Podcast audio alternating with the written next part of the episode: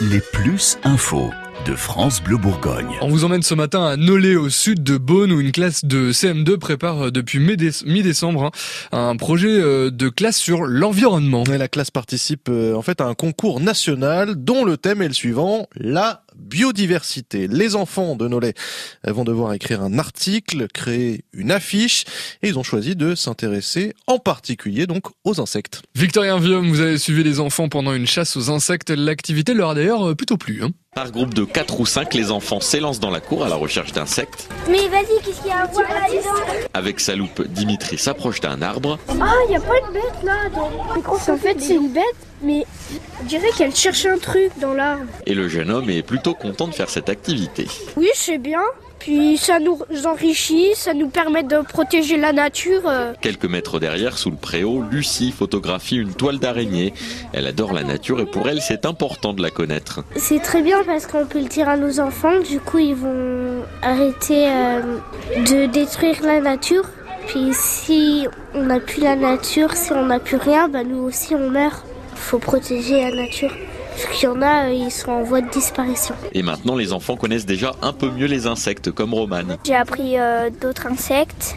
Il y a des, euh, des animaux qui, des insectes qui vivent dans l'eau. C'est des coquilles. Et il y a un autre insecte, une araignée avec un bizarre. Oui, un truc bizarre. Victorien Vium, on l'entend, hein, les enfants sont euh, bien contents de s'intéresser à la nature et en plus, bah il y a un vrai aspect pédagogique. Oui, le but c'est vraiment que les enfants ressortent avec plus de connaissances sur la nature, son importance. C'est en tout cas l'espoir de Karine Venn, la maîtresse. Il y en a beaucoup qui ne connaissent pas. Donc je pensais que c'était intéressant d'étudier déjà les différents insectes et ce qu'on peut trouver, euh, ce qu'on peut trouver là dans la cour.